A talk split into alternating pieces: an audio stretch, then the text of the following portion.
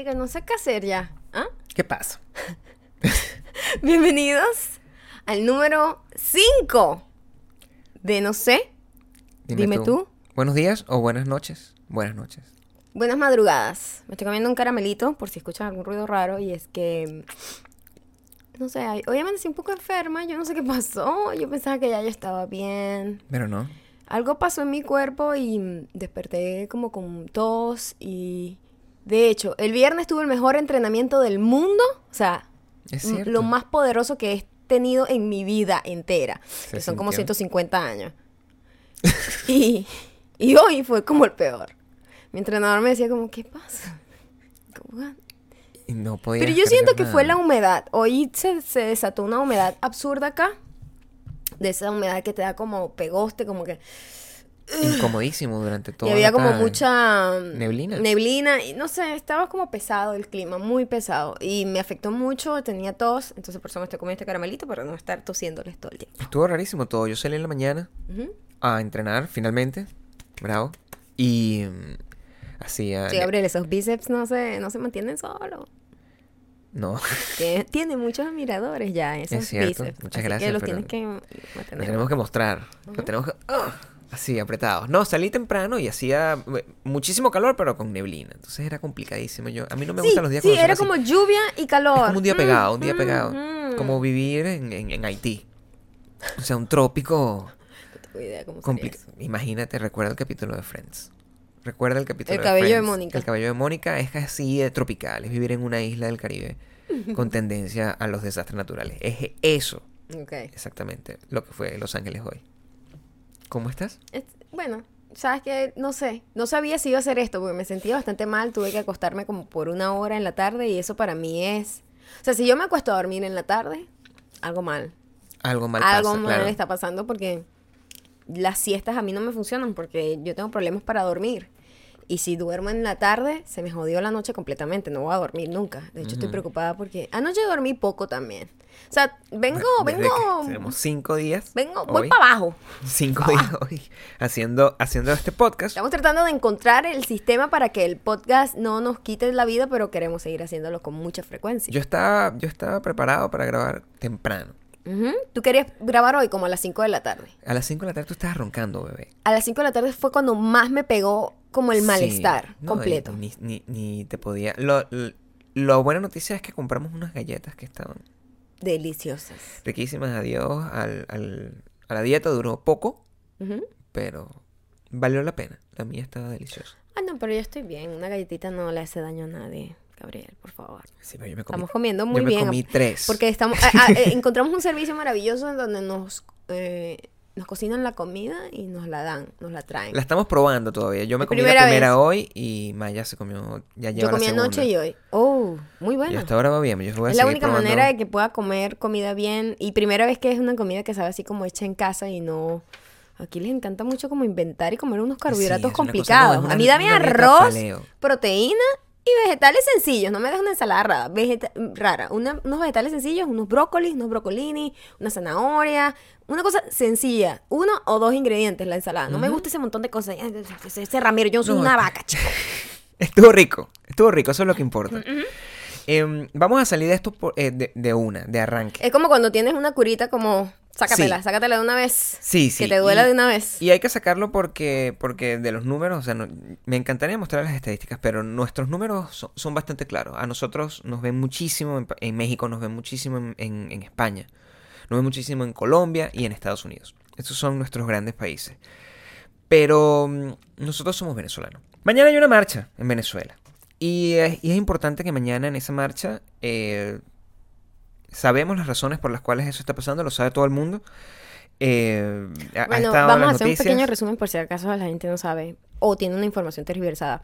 En Venezuela Hay un tiene- golpe de Estado. hay un golpe de Estado porque, bueno, ha pasado, no voy a hablar de los 18 años de, No, eso- de abuso y de, y, y de un gobierno dictatorial eh, au- autoritario, sino que últimamente el señor, el Bopolongo, Ujú. Eh, le, le pidió o le ordenó al Tribunal Supremo de Justicia que pues le quitara un montón de poderes a el Congreso venezolano, que se llama la Asamblea en Venezuela.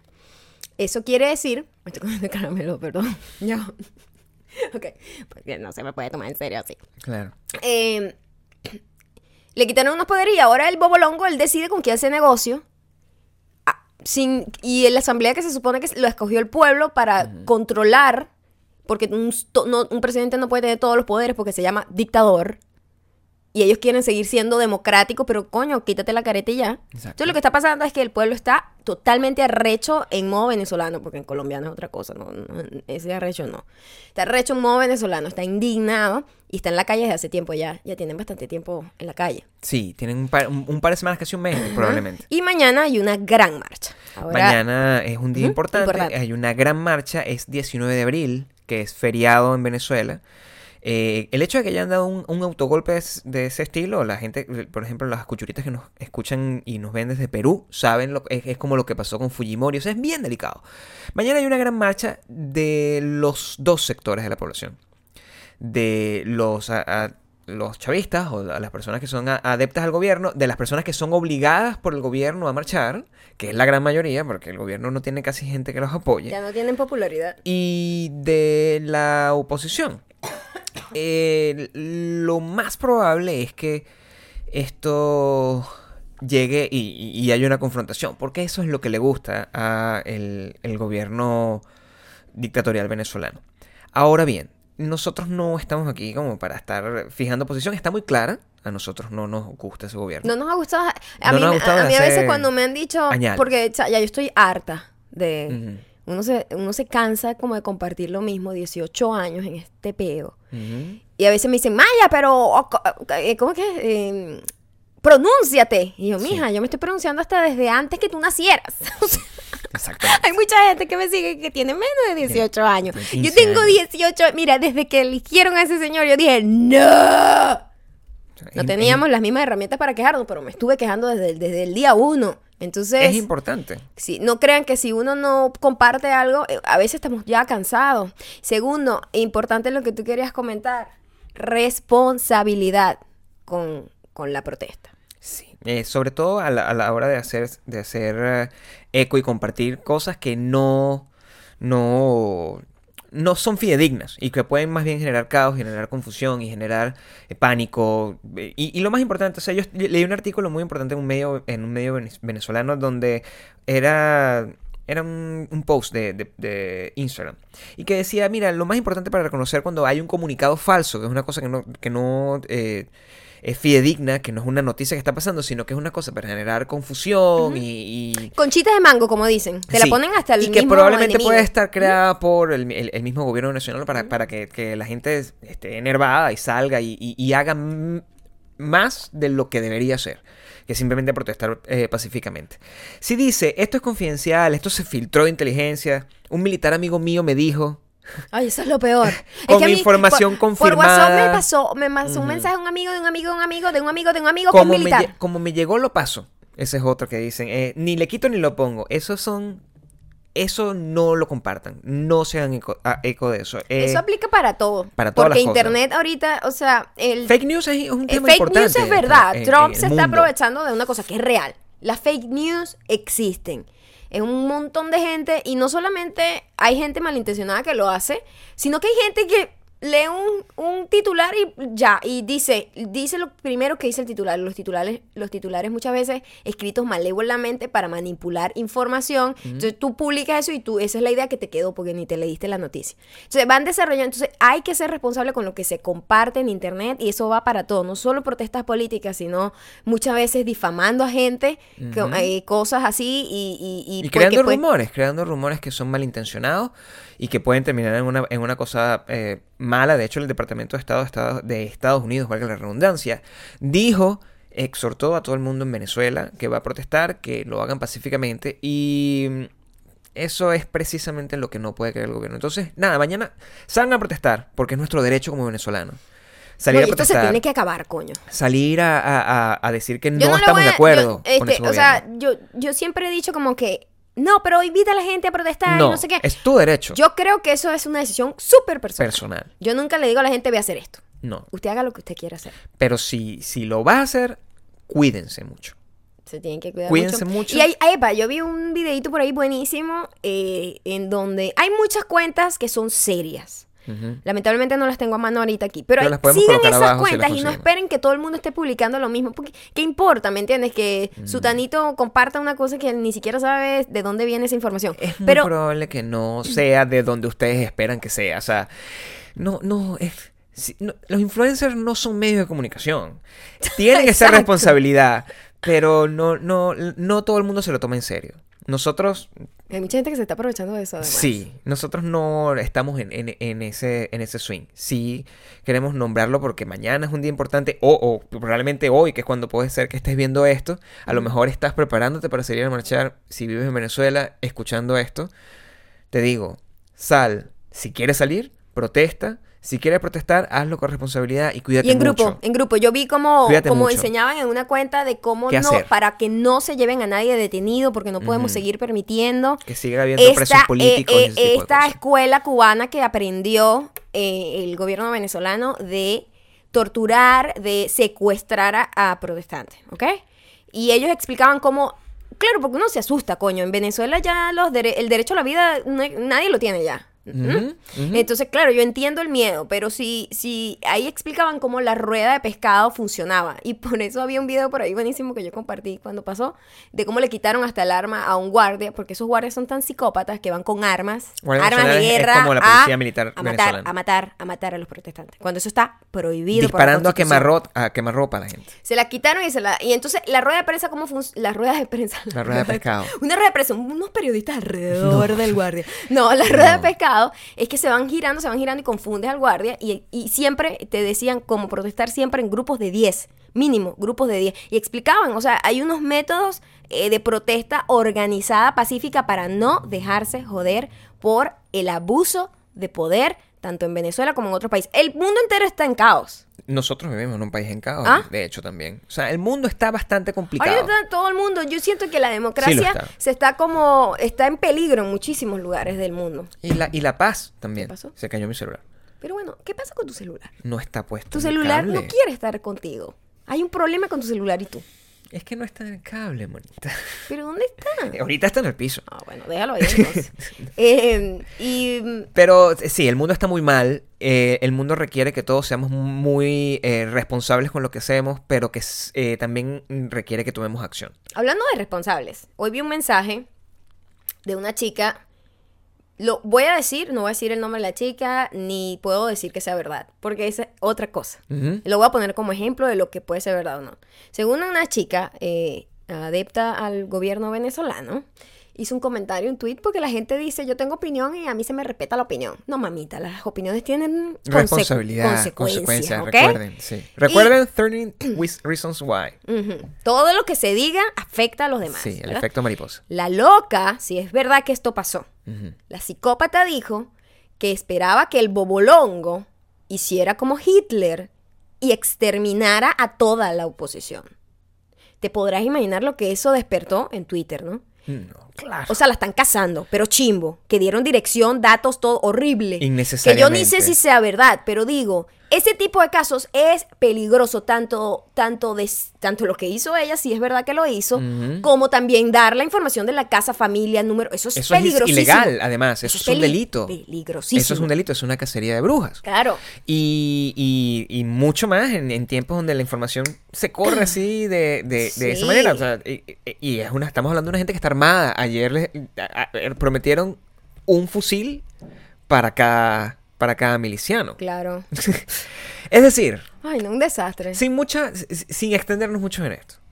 Porque simplemente sentíamos la necesidad de hablarlo y de, de ser una vocecita más de conciencia dentro de lo que Y va a bueno, de ocurrir hacerles mañana. saber que todos los venezolanos que nos ven, que nos disfrutan, que comparten con nosotros y que se distraen con nosotros, de que vamos a estar súper pendientes Pendiente mañana de todo. de eso. Y que el. Coño, o sea, cuídense. En serio, uno ve esas noticias, a mí me pasa muchísimo ahorita. Que yo digo, verga, puede ser un primo, puede ser un hermano, puede, Puede es, ser es tu gente. exactamente, Es- puede y, ser un y amigo. te afecta, puede ser tu abuela cuando ven que maltratan a señoras, Sí. puede ser tu tía, puede ser tu hermana. Y Todo, esa vaina, o sea, Eso le pega a uno en el eso corazón. da mucho dolor, la injusticia que está pasando. Tanto a otra injusticia horrible que está pasando y que yo lo veo todos los días y hay una parte de mí que muere diariamente en serio de, Mm. depresión y de cómo es posible que esto esté pasando a los ojos de- del mundo entero, es lo que pasa en Siria. Hoy hubo una noticia mundial en donde uno de los periodistas de Siria, de guerra, que esa gente tiene mi respeto porque tienen, o sea, hacen de tripas corazón para hacer ese trabajo, pero alguien lo tiene que hacer. El tipo soltó la cámara y trató de rescatar a un niño y estaba desplomado. Yo no sé si el niño re- sobrevivió o no, pero el niño como que hubo un bombardeo, entonces el tipo cargó al niñito llorando, desplomado, y hay fotos del tipo y fue como la imagen del día, ¿no? Y yo digo, En ese caso, fíjate lo delicado, lo delicado que es que cuando a uno eh, eh, le- eh, estudia periodismo, a uno le dicen que uno no puede hacer eso. no, como, como fotoperiodista, él se salió de su trabajo. Y, y, o sea, cometió un error. Y eso es, es muy complicado en estos tiempos donde el, el- el- el periodista de cualquier manera es, de, de cierta forma, también participante activo dentro de la pero noticia. eres humano, ¿qué vas a Es lo que te quiero decir. O sea, es, es, es imposible. O sea, si eres un humano tienes que participar ahora. Eso, el gran conflicto moral y ético es que eso te convierte a ti en parte de la noticia. Y eso es lo que se supone que tú no debes ser a ser objetivo. Pero, Pero, ¿cómo uno hace si hay un niño que necesita ayuda? Es la, es la pregunta que uno tiene. Y es la razón principal por la cual yo no ejerzo el eso, periodismo ya. Tener que vivir eso, ¿no? Es la razón principal por la cual yo no ejerzo el periodismo, porque yo probablemente tengo, no soy bueno para eso. Tengo más sensibilidad de la necesaria para ese tipo de cosas y, y no me parece que uno pueda mantenerse impávido ante ese tipo de situaciones. Pero así como esas cosas de horror que, que ocurren en Siria, nos preocupa que llegue hasta ese extremo en Venezuela. Y Bueno, en, en Venezuela sin tener una guerra, entre ah, comillas, existe esa cantidad. la cantidad de muertos que hay por violencia, eh, prácticamente es una guerra, ¿no? La cantidad de muertos. Eh, hablando de los fotógrafos que se salen de su personaje, hubo un caso famosísimo de un tipo que mm, fotografía, tú- hay una foto famosísima del hambre en África, en donde está un niñito prácticamente muriendo en sus últimos respiros. Y hay un buitre en la misma foto, esperando que Recuerdo el niño muera. foto, es esa foto foto, es histórica. emblemática. Sí, la recuerdo. Forma parte de la historia de la humanidad. Es una foto de National Geographic, una cosa así. El tipo que tomó esa foto se hizo famoso, se ganó un premio Pulitzer de la fotografía o algo así, uno de esos premios súper importantes mundiales. Pero el ataque que tuvo de- del mundo entero de qué basura eres, cómo dejaste morir ese niño entre tus ojos, tú fotografiaste a ese niño muriendo, prácticamente fotografiaste su último respiro, qué clase de humano eres, era una basura, imagínate. El tipo terminó suicidándose. Pero lo tenía, eh, eh, estaba haciendo bien su trabajo y eso es lo que está mal. Lo entiendo, pero también un periodista es una, es una cámara. A, a uno lo entrenan para ser una cámara. A uno lo entrenan para, eh, de alguna manera, potenciar y, y multiplicar el alcance de una imagen tan demoledora como esa. Y la gente no, no lo entiende porque la gente desde que tiene voz y bastante alta, simplemente Eh, pero eso pasó, Dice yo cualquier creo que eso cosa. pasó antes de... de internet. Sí, sí, el ataque fue más de medios tradicionales en ese entonces. yo Eso me recuerda eh, a, a un capítulo de Black Mirror. Al último, al- creo que fue el último episodio de Black Mirror. El último episodio de Black Mirror tiene mucho... ¿Te recuerdas? ¿Cuál el- es el último? Es el episodio de las redes sociales. Es el episodio donde Oh. literalmente ocurre esto de lo que estamos hablando. Que después al final la gente como que se aprovechaba de eso y sacaba provecho de... Era, era, era, no me acuerdo cuál es el último. Es el episodio, el último episodio que me re- recuerdo que a nivel de episodio, de la manera como estaba contado, no, no nos gustó. No, no te gustó, pero al Fue final más fue lento, uno. ya me acuerdo. Pero al final fue uno de los más. eh, cuando yo le di la segunda vuelta mental, eh, es uno de los más poderosos, porque es el que habla del impacto que tiene el hecho de que. De esta rueda de pescado digital que se crea a la hora de simplemente eh, asignar un, un- una víctima, un, un, un muro de contención para el odio de la gente. En este caso, un, scapegoat, un chivo expiatorio, es la palabra correcta que, quiero- que estoy buscando. Y mm, de eso trata ese episodio de Black Mirror.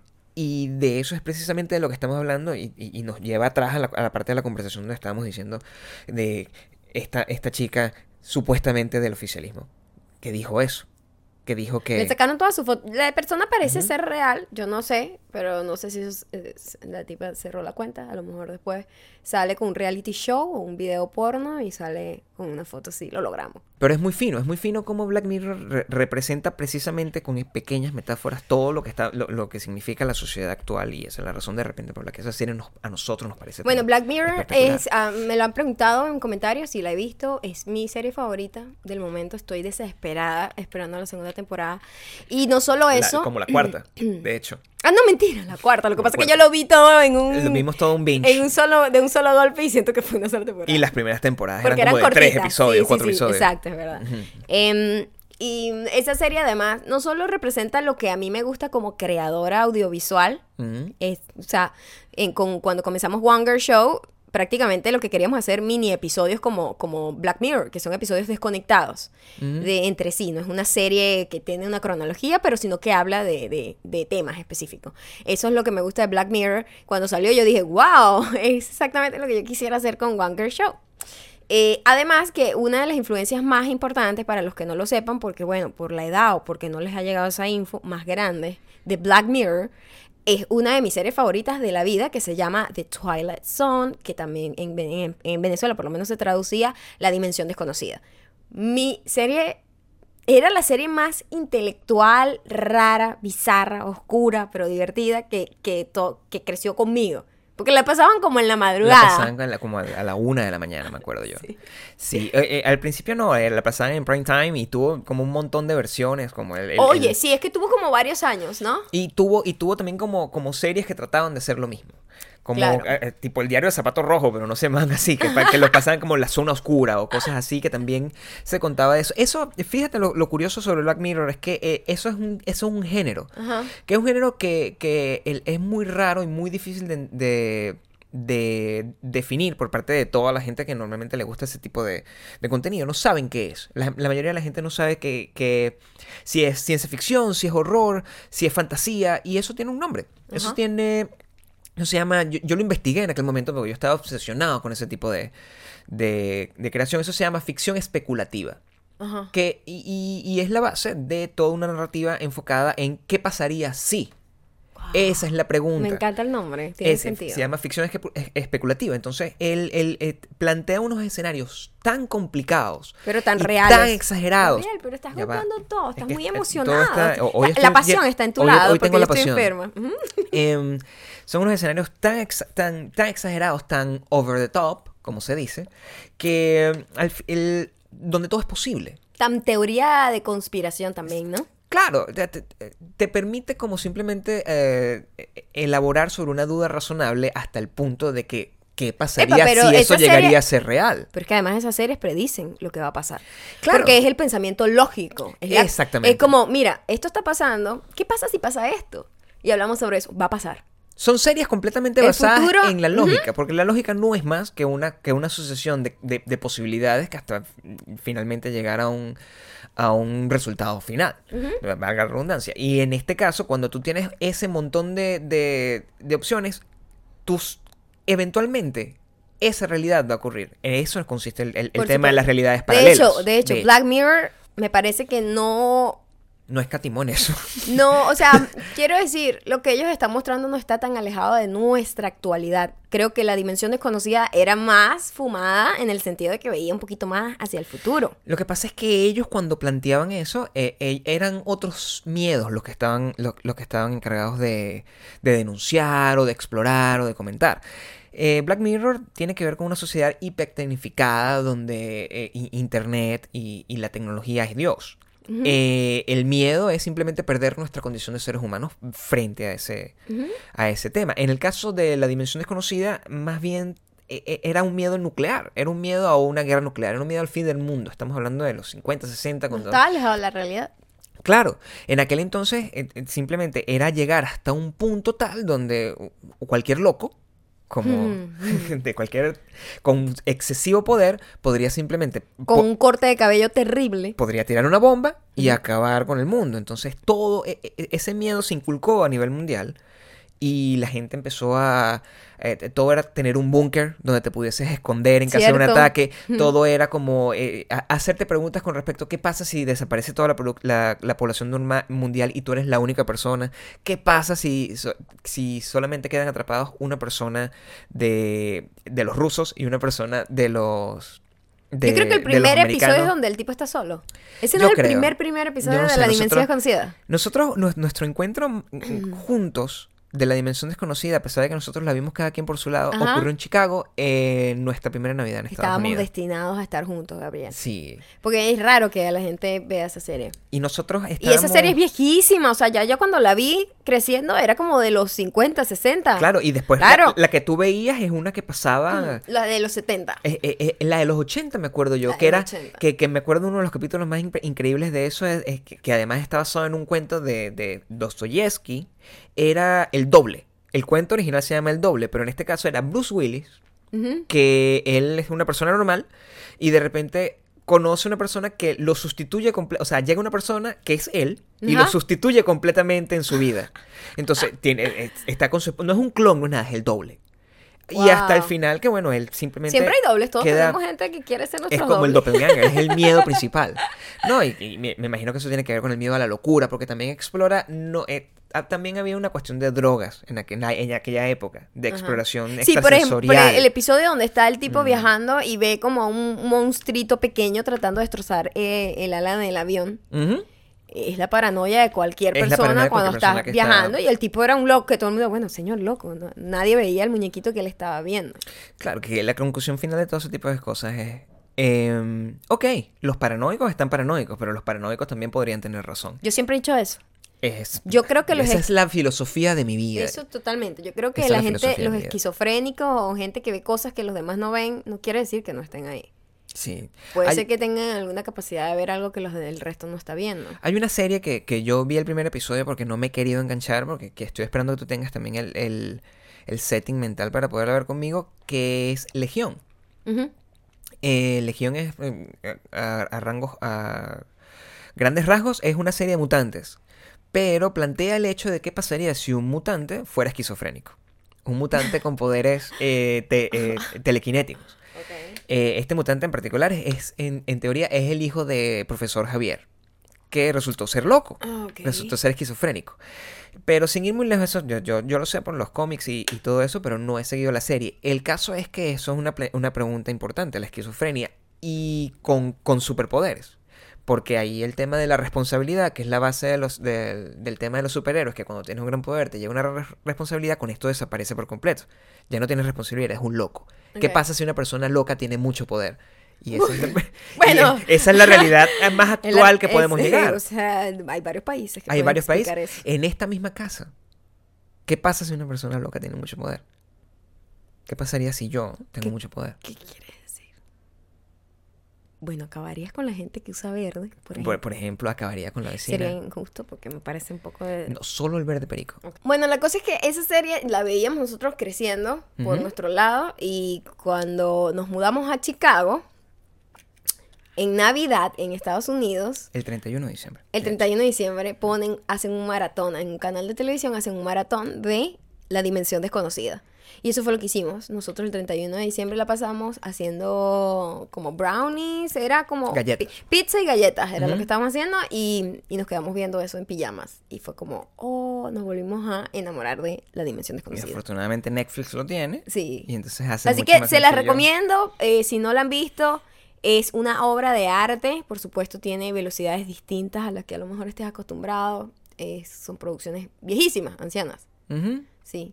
Hay varias versiones. La de los 80 fue como una de las más cool. ¿no? La de los 80 lamentablemente no está en... ¿Eso no está? No está ahí, no está Mm. ahí. Solamente está la, la- la clásica, la de las 80 si la consiguen. Si no, por lo menos pueden tratar de conseguir el, el, la película. Que esa sí la pueden conseguir donde... Los Simpsons es otra, es otra serie que agarra muchas influencias de, Muchísimas. de la dimensión Sí. desconocida. eh, sobre todo en los capítulos de, de Halloween. Ajá. Los capítulos de Halloween siempre tienen Están cosas... inspirados en, en eso. Y un dato curioso, el creador de, de la dimensión eh, eh, desconocida es el mismo escritor del planeta de los simios, que es también... Una obra maestra. y es una obra maestra porque plantea exactamente lo mismo. ¿Qué pasaría si nosotros nos volvemos tan tan evolucionados que nos destruimos y evoluciona la raza inmediatamente posterior a nosotros?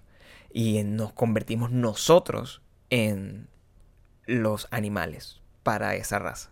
Eso es, eh, es, el mismo eh, planteamiento. Busque, es ficción especulativa. Eso, aquí ese es el, el- detalle de la recomendación eh, cultural del día de hoy. Buenísimo. Me gusta. Hay la noticia del día. Ya tenía tiempo rodando, pero la noticia del día es que hoy arrancó el hijo de Robert Trujillo, el, ba- el bajista de Metallica. Cierto, un niño de 12 años, que toca bajo también, como su papá. Increíble. Lo contrató Korn, la banda Korn, de. ¿Cómo se llama esa música? De ese estilo. Nu metal. Nu metal. Sí. Eh, para su gira en Latinoamérica. Sí, el- el- por alguna extraña razón el, el bajista normal de, de Korn no puede ir. Y entonces, bueno, llevaron... Es, es un stunt. Es un stunt Es publicitario. stone, Gabriel, pero ¿qué estabas Pero haciendo tú a los 12 niño- años? ¿Qué no, estabas haciendo es tú a los te 12 quiero años? Vamos a pensar todos que está...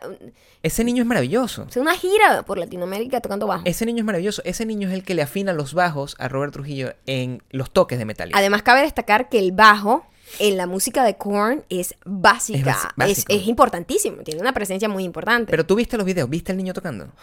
No, no lo he visto. Eso, es, es una locura. Y la gente además se lo toma con bastante satisfacción. ¿Seriedad? Sí, sí, es como porque es, es muy cool de ver. Es muy bueno entonces. Es muy O sea, cool no es, ay, qué cuchi. Es, oye, no, no, niño, no. Es serio. Imagínate cualquier niño adorable que está tocando. Imagínate un niño así en un concierto tocando con mucha seriedad un violín o tocando un pianito así, dando un recital. Es ese mismo nivel de concentración, pero plus rock. Entonces. So, más eh, cool. Es muchísimo más cool. Es muchísimo más cool. Y.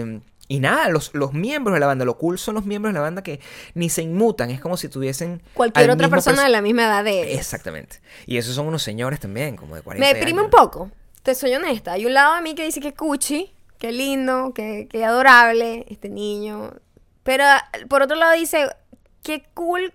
O sea, hay gente que desde que está muy chiquito sabe lo que quiere y desde muy niño logra alcanzar muchísimas cosas, mucho más eh, a, a tiempos, pues, atípicos, ¿no?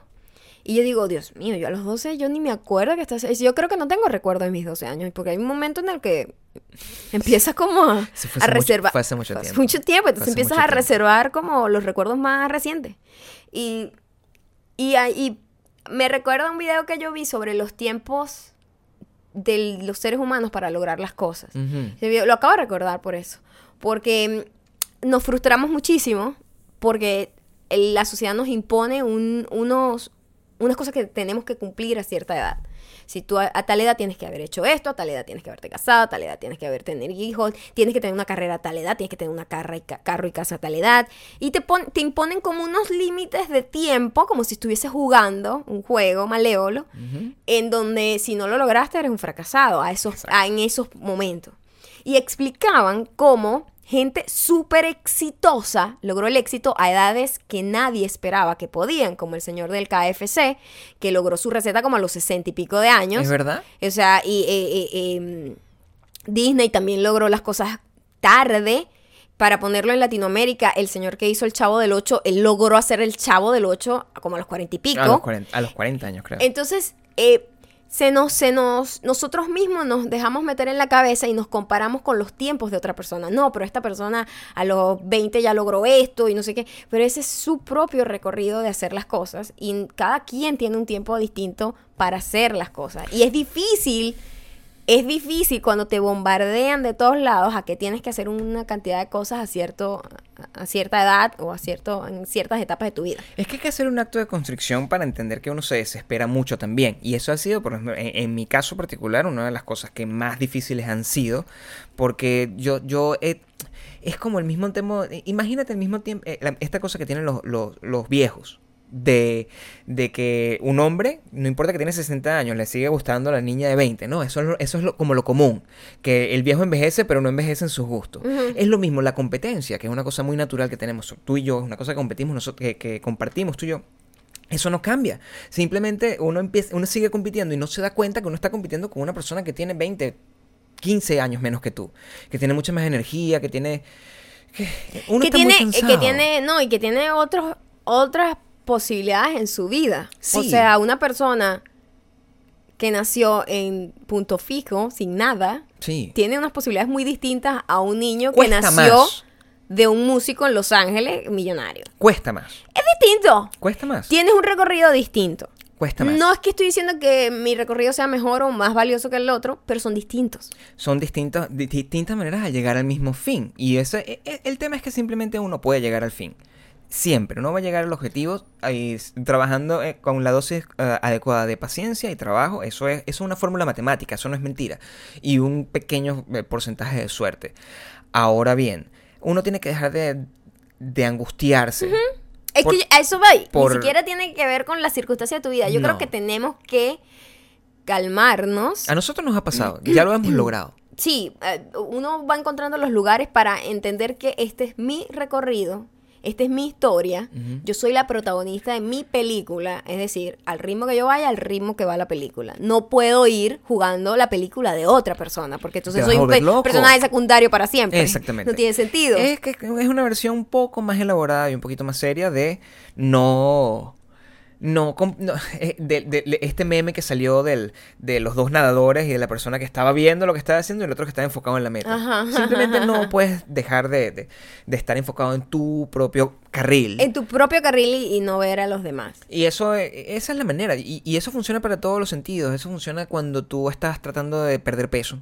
Eh, tú tienes que concentrarte en tu meta y no en que esta persona está más, es, es más flaca que yo. Ajá. O en el dinero, esta persona tiene más dinero que yo. O esta persona tiene un, eh, una mejor carrera que, que- Eso no tiene absolutamente nada que ver. Sí. Siento Ahí tienes que que vivir tu propio, tu pro- ir por tu pro- propio carril y disfrutarlo cada paso, cada pasito. que con das. suerte eso va a terminar en que tú le vas a poder dar a tu hijo la oportunidad de ser como Tai. Trujillo. Hijo de Robert Y que Trujillo. va a poder tocar con la banda de, de, de tus amigos. Ahora, que no toque despacito.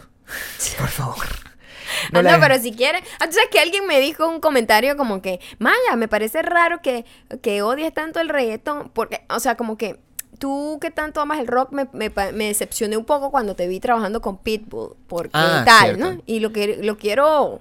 Explícalo, porque, Quiero explicarlo, porque, la gente probablemente no lo entiende. La ¿no? gente no entiende que yo musicalmente, artísticamente, detesto el reggaetón, pero yo respeto muchísimo al artista. El Mm. artista tiene el mismo trabajo que tiene el artista em, de otro tipo género musical. Yo no podría jamás atacar al artista. Se ataca es el estilo musical que no me gusta. Y yo, o sea, el primero, eh, tengo mucho respeto por ese señor, el señor Pitbull. Es un señor que viene de la nada, del Sí. barrio, de la pobreza, un cubano en Florida, que de la nada tiene un imperio. Bravo. Esas son De- cosas de- que y yo de la nada y siempre, con mucho trabajo. con mucho trabajo y mucho y creer mucho en él, cuando todo el mundo le dijo, tú no vas a lograr nada, yo admiro muchísimo esa historia. Ujú. Y cuando me ofrecieron hacer un programa con, con- para, para su canal, en donde él estaba, yo, por supuesto. No, pero es que O sea, y además no tiene nada que ver con, mi, con mis gustos musicales. Yo, yo pudiese ser perfectamente amigo de cualquier músico de reggaetón, porque es un, Epa, es, un respeto No perso- solamente eso, cualquier ser humano te enseña algo. Sí. Cualquier ser humano tienes la oportunidad de aprender, de absorber de esa persona. A lo mejor esa persona se fastidiaría horrores tratando de hablar conmigo. Porque él tiene otras, ot- otras intenciones, le interesa otras cosas. Yo, yo de repente, yo voy a hablar de Pink Floyd y esa persona no tiene idea de qué es Pink Floyd. Lo más seguro. Bueno, uno también busca temas comunes. O sea, yo Es lo que no, ando, digo. no ando con la gente hablando de, la- de, de mis películas favoritas si esa persona, su película favorita es Rápido y Furioso. ¿Para qué? No va a perder mi tiempo con eso. Rápido y Furioso es una película maravillosa. A mí no me gusta, pero no he visto ni no una. sabes. No he visto ni una. Me siento como... Porque no sabes lo que representa. no sabes lo que representa. De la misma manera que El Diablo Viste de Prada representa, es, es al mismo tiempo una alegoría de Star Wars, esto es una alegoría de la mejor película de surf de todos los tiempos, que es Punto de Quiebra. Ujú. Y es lo mismo, es, eh, es eh, involucrarte dentro de un submundo para tratar de, de, de descubrir a un criminal y darte cuenta que tú eres, el, el- el malo eres tú, y tú mismo te Ay, conviertes me- en- en spoiler alert. Spoiler alert. si nada, mira, si una persona no ha visto, con todo lo que lo no en lo todos los canales de televisión, no Rápido y no Furioso. Rápido y Furioso, Ajá. a estas alturas de su vida, la número uno, si una persona no lo ha visto es porque no lo quiere ver. Exactamente. Entonces no hay spoiler para ti. Ok. O sea, es como, es como si a mí me dijeran cómo termina La Viuda Joven. Una, o cualquier ¿Qué es telenovela. la viuda joven? Es una telenovela. No sé. Es como si a mí me dijeran cómo, que te- cómo termina eh, eh, eh, Marimar. No me importa cómo termina Marimar. Marimar, creo que es rica, me imagino. Bueno, evidentemente. obvio, es no, es tampoco, no es tampoco tan difícil. Te aseguro que tampoco hay un gran plot en. Rápido y Furioso. Sí, pero eh, eh, es el journey lo que importa. Es, el, es el journey lo que te llena. No, eh, ahora ya estamos muy pasados. Ya estamos muy pasados. Yo vi el último tráiler de Rápido y Furioso y ya yo o creo sea, ya que son superhéroes, son Transformers. lo- la, la próxima película la van a hacer en el espacio, yo creo. O sea, es- es- está a niveles de acharnado a- a- el, el- el- el exceso de el que están planteando todas las cosas es muy grande. Uh, et- son carros que están rodando por el Ártico mientras y son carros controlados digitalmente como por drones. Es- está todo muy mal. Es una película que se ve maravillosa de ver. Ve, entretenida. No. Pero, pero no sé, no, es como Suicide Squad, que no la fuimos a ver porque, bueno, porque no, pero la vamos a ver aquí en la casa. Ok. Eh, es, es exactamente lo mismo. Yo no sé, o sea, van a tener que hacer en el espacio. Yo siento que, que es hora de parar con eso. Es hora de parar con esa película, pero la próxima la van a hacer igual. Y va a ser mucho dinero. Hoy descubrieron, bueno, pareciera ser que ya la habían visto alguna vez, pero descubrieron el unicornio de los moluscos. Pero como que antes solo habían visto por fuera el unicornio de los moluscos, pero hoy descubrieron y lo abrieron y vieron cómo era por dentro. Ya va, yo eh, siento que estoy drogado de repente y lo que me... O sea, no- unicornio de moluscos. ¿Cómo te lo imaginas? ¿Sabes qué es un molusco? eh, no? Bueno, tiene todo sentido. Lo que pasa es que cuando te dicen unicornio y eso tiene muchas implicaciones. Ajá. Pero me imagino un molusco con un cuerno. Es lo que uno podría imaginarse. Yo también. Eh, eh, Epa, lo- yo me imaginaba un caballito de mar con una Eso fue lo primero que me imaginé. Eso, y me lo imaginé además súper, súper colorido, con arcoíris y todo. No. O sea, bueno, así lo vi. Pero ellos le dicen así porque unicornio Tiene es un cuerno. un cuerno, ¿no? Es literalmente una cosa del tamaño de esta mesa, gigante, Como un pulpo. como de este grueso, y era como un caparazón blanco. Hoy lograron abrirlo Ok. y cuando lo sacaron, era como un gusano negro, grueso, gigante, muy asqueroso. Es. Ah. Sí, y es algo que no puedes olvidar. Es algo que te perseguirá hasta el fin de tus días. Pero ¿dónde encontraron esa.? esa- No sé dónde lo encontraron, pero bueno. Y es, es un, es nuevo eh, descubrimiento. es, es em, eh, terrícola.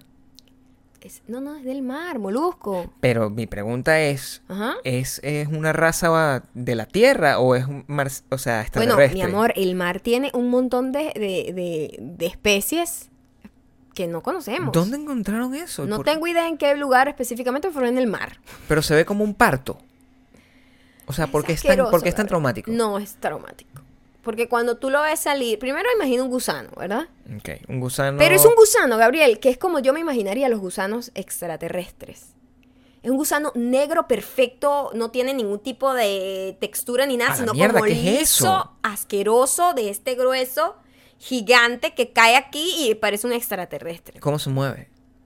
No, estaba muerto, yo creo. Lo abrieron, lo sacaron de su caparazón. Y el caparazón era blanco. Blanco como un, como un, como el, como el, como decir el, el, el, el- ¿cómo se llama esto, chicos? El cuerno. El cuerno de un unicornio. Por eso se llama así. Ok, déjame, déjame entender de nuevo. yo soy, yo soy lento para estas cosas. Ok, déjame Era dibujarlo. era un cuerno. Ajá. Es un cuerno. Ellos habían visto. Ellos encontraron fue un cuerno. ellos, al parecer ya antes como que habían visualizado el cuerno por ahí. Ok. Porque tú sabes que el mar es, o sea, nosotros no llegamos a ver y vieron todo un cuerno y hay en el dijeron, mar. aquí encontramos el eslabón perdido del unicornio. Los unicornios existían. Exacto. Entonces agarraron el unicornio y dijeron, vamos a ver qué es lo que es. Agarraron el cuerno. El cuerno. El cuerno solo. Una cosa así gigante. Era un cuerno. ¿Qué como animal una- es esto? Como una cosa de un elefante. Un cuerno. Sí. Lo Vamos. abrieron y lo que salió fue un gusano. Lo que estaba dentro, bueno, los moluscos por dentro siempre tienen como una cosa babosa. Todos los moluscos, ¿sabes cómo son? Sí. Y era de este grueso negro, pero un negro, negro, negro brillante, así que, ay, ¿qué está pasando aquí? Como, como de extraterrestre. Así sería como la piel, así me imagino yo la, la piel de un extraterrestre. Larguísimo y abajo tiene como unos tentaculitos chiquitos. Asqueroso. El que vea eso no lo dejará, o sea, lo perseguirá hasta el fin de sus Ay, a mí días. me, llama muchísimo la atención la cantidad de cosas que nosotros no conocemos que Por existen. supuesto, y además a mí me parece un acto bastante valiente y, para no decirlo loco, meterse a la playa. Yo creo que tú te puedes meter en la playa, lo que no deberías es nadar mucho más adentro. No, pero es que tú de no sabes qué hay ahí. A menos que el agua sea transparente y tú veas los deditos de tus pies, esa es la única playa que va a verme a mí meterme. Porque si es un agua que yo no sé qué hay allá abajo, que es ese acto de confianza ciega. Señor, protéjase. No, pero es que la curiosidad... Protéjase. La curiosidad es importante. Protéjase. la curiosidad es lo único que lleva a el descubrimiento. También a la muerte. He visto gente morir por su es curiosidad. completamente cierto. Pero de, de- el- de otra manera la, la vida, la- las cosas no avanzan. Imagínate que no hubiesen eh, hecho el montón de experimentos para crear el avión. Ajá. Ese montón de gente murió. Murió tratando de volar. Pero ahorita volamos. Me Tú vas a viajar a Nueva York. Me encanta esa gente que se sacrificó, pero yo no voy a ser parte de eso. Pero es yo, no yo no voy a estar metiendo. La gente que va para la playa no es En científica. la playa no te va a pasar absolutamente nada. La playa es vida. En la playa, mira, mi amor, yo soy Blancanieves en la tierra y en el mar. En el mar, cada vez que yo me meto, a mí me pica una cosa, un casito, un pe- los perritos esos de mar que son como son cucarachas de mar. Cucarachas. Esto es absurdo. Están en la arena y. Es absurdo. Siempre me pica algo, Gabriel. Las, las aguamalas, las mel- mel- mel- melusas. ¿qué se Yo me meto en la playa siempre que vamos a todos lados donde hay playa. Gabriel, y tú tú- tienes. Nosotros vivimos al lado de la playa y, Y me no te, met- yo me metí en la playa, te has no. metido una vez. Bueno, porque no he ido más, o sea, tampoco voy a ser el loco que se va y se va a bañar solo sin, sin que nadie me cuide la ropa. A mí me da más miedo dejar la ropa fuera. O, o sea, que me, de- ¿dónde pongo el celular? O sea, es complicado. Esas son las Ah. preguntas reales, las preguntas Esas que son tú... preguntas reales. De preguntas de persona mayor, persona con conciencia, persona que tiene conciencia de la realidad. Lo tuyo es paranoia, como la dimensión desconocida. Es, me meto ahí y me va a parecer una cosa compleja. Soy muy elevada para ti, Gabriel. No entiendes. No entiendes mi forma de pensar. No, la entiendo perfectamente. Lo que, me- lo que no es la, no la comparto. Sé por dónde vas, pero no la comparto. Ok, esa fue la- esas fueron las noticias de hoy. Esas fueron las noticias de hoy y quiero terminar con recomendaciones y haciendo, eh, eh, ¿cómo se dice? Em, pues una persona me preguntó si me gustaba el stand-up comedy. Una persona te preguntó Y si te entonces gusta el eh, stand-up comedy. voy a aprovechar eso para ¿Y también cuáles hacer una eran tus comediantes favoritos? No solo me gusta, creo que es lo único, es, eh, es el- lo que más veo en Netflix. Es como el 80% de las cosas que yo veo en Netflix son stand- stand-ups. Es cierto. Eh, los que me gustan, mi favorito es Louis C.K. Eh, Bill Burr, me gusta mucho. Dave Chappelle.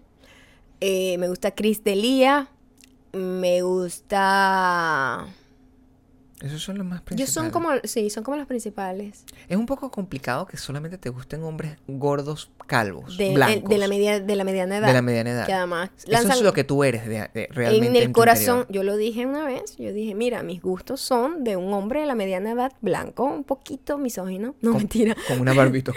como con una barbita y calvo. Esos son mis gustos, o sea, la Claro. música que le gusta a esa gente es la que me gusta a mí. Sí, la sí. comedia que le gusta a ella me gusta a mí. ¿Cómo, ¿Cómo es que se llama la banda que me gusta? ¿La de Fred Durst? Linkin Park. No, la No, otra. no, no, no, Limp Bizkit. Exacto. Eres como eso. De la- los fans de, esa, de, de ese tipo de... Eso es lo que te gusta. Soy, soy, sí, soy, soy, en serio, soy bueno, pero, eh, nombraste a Dave Chappelle.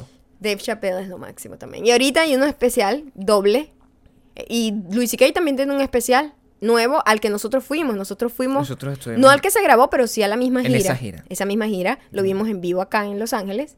Él lo grabó en otra ciudad, no sé dónde. Y hay un especial doble de Dave Chappelle. Dave Chappelle era el comediante más importante de este país en su momento.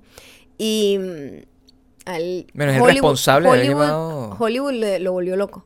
Y, y abandonó un poco y volvió. Volvió con todo. Y vean eso, por favor. Dave Chappelle es el responsable de haber llevado el humor de, de los barrios, por, por así decirlo, a la televisión y convertirlo en un programa de sketches. Fue el primero. Eh, allá había televisión, había Bill Cosby y todo eso con, con- con- con afroamericanos, pero no existía este programa de sketch que después siguió Keenan I. Peele, que es, uno de ellos fue, ya, ya han crecido y uno de ellos dirigió Get Out. O sea, Dave Chappelle es importante. Lo que pasa es que ya no es nadie, ya no es famoso en este universo. Bueno, no sigue siendo alguien. Es una leyenda ahora. Sí, pero. Ya o sea, no es hi- hiper- la superestrella que llegó a ser. Era, una, era Justin Bieber. Era muy grande. Era muy Era grande. Kevin Hart. Ajá. Más grande. Que, porque Era Kevin Hart es para toda la familia. Cierto. Era más como la eh, roca. Dave Chappelle hace una crítica social muy buena, igual que Louis C.K. Louis C.K. es una persona que hace chistes que nadie se atreve a hacer, es súper incorrecto, pero habla las cosas como son y es muy bueno. Sobre todo la explicación de La explicación de Dios y la explicación de la conquista, de la Ujú, conqui- del, cuando buenos. llegaron los, los pilgrims aquí. Por favor, búsquense en eso- eso- esos videos viejos. Me gusta más, a mí este último especial de Luis C.K. no es mi favorito, pero bueno, está, A Cualquier me- cosa que haga Louis C.K. es buenísimo. Ah, bueno, y para aprovechar, aprovecho la serie que voy a recomendar, que es de Louis C.K. Louis C.K. es un, un, un control freak, yo me identifico muchísimo con él por eso, y él edita esa serie, la escribe, la actúa y la edita. Es una serie maravillosa, se llama Louis. ¿Y dónde la pueden encontrar? Eh, debe estar en Amazon para, para ellos, porque ta- también debe estar en Netflix. Sí. Debe estar en Netflix. Es buenísima. Yo, bueno, siguiendo esa onda de, come- de comediantes, antes de hacer mi última recomendación, que es para México, eh, yo recomiendo la serie Crashing de HBO. Eh, esa serie es maravillosa porque tiene muchos cameos de comediantes de verdad y es como una vers es, es como un, un- un pequeño vistazo a lo que ocurre la, la vida real de los comediantes que es una vida como de, de- de una gente muy feliz al final de una gente que tiene problemas de ego problemas de trabajo problemas de que no tiene dónde dormir. Claro lo llevan un- a un límite del, del- de la exageración para que tú te rías pero es una gente que además está pariendo para tratar de, de- de echar chistes Eh, y No, y muestran lo duro que es. Lo duro que o sea, lo es. triste que es la, Lo triste que es la comedia. Claro, la comedia es muy triste. Hubo una película que vimos maravillosa de un, de un comediante también muy bueno. Sí, Don't Think Twice. Don't think twice. No lo pienses dos veces. Que es de Keenan. Es la Buenísimo. otra persona de Keenan y Peele. Buenísimo.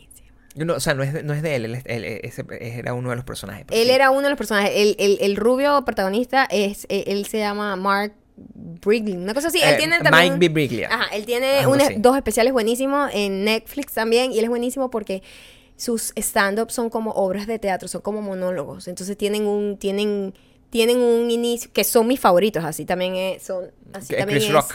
Chris Rock, Chris así Rock, también sí. es eh, Louis C.K., que tienen una conexión, no son chistes, chistes, chistes, chistes y chao, no, son chistes, chistes, te pone a pensar, ta, ta, ta, y después cuando termina te das cuenta que todo te estaba contando una historia. Y es importante que, que- que notar, estos son eh, estrellas del mundo. Netflix re- reconstruyó la comedia después de... Sí. Era, era un territorio de HBO Ajá. y de repente Netflix, eh, porque es un contenido muy sencillo de hacer. Es un contenido... Vas, grabas a barato, una gente, es muy, muy barato, barato. Y, y- y tiene muy buena receptividad y los comediantes actualmente son todos unos rockstars. Nótese que ninguno de estos comediantes que tienen eh, en Netflix eh, un especial, ninguno de ellos, ninguno usa peluca. Ninguna usa peluca. Ninguno se pone una peluca de mujer, ni ninguno hace ridículas. Simplemente habla muy seriamente sobre las cosas. No sé por qué te estás riendo de esa manera, como si yo estuviese ha- hablando de algo en particular. Solamente estoy haciendo notar un detalle sobre los comediantes. Es una gente que estudió, o sea, se preparó. Una gente que para prepara, cre- crea sus chistes. Claro. No, no.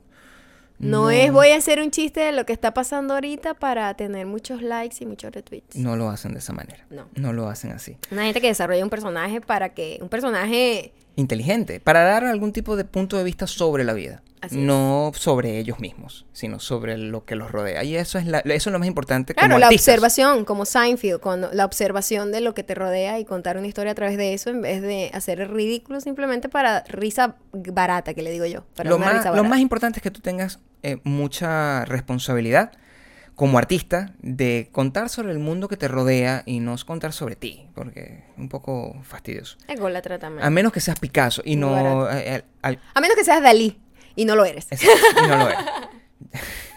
Entonces, eh, que ah, música tenías una recomendación específicamente para México. México, México lindo y querido. Primero, queremos ir. Y pronto vamos a ir. Estamos preparando eso. Eh, avísenme si ustedes quieren que Maya vaya para México. Porque queremos ir. En México, si tienes la oportunidad, este, a partir del 22, es decir, a partir de este sábado, empieza a tocar la banda de... eh, se llama Ernie. Y el arroba es Ernie Band. Abajo le voy a dejar los links. Y, mm, Y les dejamos los links también de, de- de algunas cositas que hablamos de hoy. algunas cositas, de, bueno, de todo, eso es lo que estamos haciendo, a- a- a- al igual que también pueden descargar capítulos pasados, suscribirse en nuestra cuenta de, de iTunes, también el link está abajo, está abajo. para que se lo puedan llevar. No hace falta porque pueden escucharlo en su e- e- en, en YouTube, pero bueno, si la gente lo quiere también tener en iTunes, téngalo en iTunes. Eh, se llama Ernie Band y en esa banda toca el hermano de Maya. Toca la batería. toca la batería, se llama Pedrito. En realidad no se llama así, pero Se llama Pedro, pero nunca lo vamos a decir de otra manera. Se siempre llama será Pedrito. siempre será Pedrito. Y tocan así. ah, la- las listas son estas: el 22 de abril en Clavería 22, el 23 de abril en Ferias de Cuernavaca, el 18 de mayo en la Capilla de los Muertos, todo esto es DF. Y, y el 20 de mayo en Jump and Run. Si ustedes son de México, específicamente del área del Distrito Capital, eh, perdón, de la Ciudad de México, no del Distrito Federal, sino de la Ciudad de México, eh, estén pendientes y vayan para allá y, Y les- bueno, denle follow, mucho amor. denle follow a Denle la follow a Pe- y a y a Pedrito, a Pedrito, arroba Pedro Cando, ya que, y le dicen, eh, Maya me mandó, y, o le dicen, Buchito me mandó y le va a dar mucha más risa. También pueden hacer eso. Digan, Buchito me mandó. Pero lo siguen, lo siguen por sí, favor. Y denle amor. Lo siguen y le dan mucho amor. Y además, el, el- el- chicas, Pedro es guapo. Pedro tiene novia, deja de estar vendiéndolo. No importa. Pedro es guapísimo. Pero imagínense Maya, pero hombre. Y un poquito mayor. Como de mi edad. Pero eso era mi recomendación para Ciudad de México. Bueno, yo creo que con eso cerramos. Eh, Este fue un episodio muy serio. Está bien. Está bien, muy Hay que haya serio. días así. Hay días serios, hay días locos. ¿Eso quiere decir que mañana nos vamos a volver locos? A lo mejor. Porque ya... ¿Qué día es mañana? Ah, 19 de abril. Vamos a ver cómo, Vamos cómo a pasa el cómo, día. cómo pasa el día les, para ver si vale deseo, la pena. les deseo que todo les salga muy bien en Venezuela. Los quiero muchísimo. Estoy con ustedes en, en espíritu. Y, mm, Saludos bueno. Colombia, saludos España, saludo Ecuador, saludo Perú. México, saludo Perú, saludo Costa Rica, Gente en Dinamarca me escribió. saludo Dinamarca. Dinamarca, España. Muchísimo. que les toca ver esto siempre Madrid. antes. Sí, son los primeros que lo ven. los primeros, en- Argentina. En, en- en- en Francia, er- eh, en Francia y Inglaterra también lo ven antes, o sea, en Europa. Saludo a Argentina y saludo a mi gente, mi gente bella de Texas, mi gente bella de Florida, Sí, es verdad. mi gente Mi bella gente de Nueva, bella de York. Nueva York. Que, que nos vemos, nos vemos este fin de semana. Nueva York nos vemos este fin de semana. Bueno, váyalo. Váyalo, Sexy papá. queda pendiente. Váyalo, papá. Papi. Papi. Papi.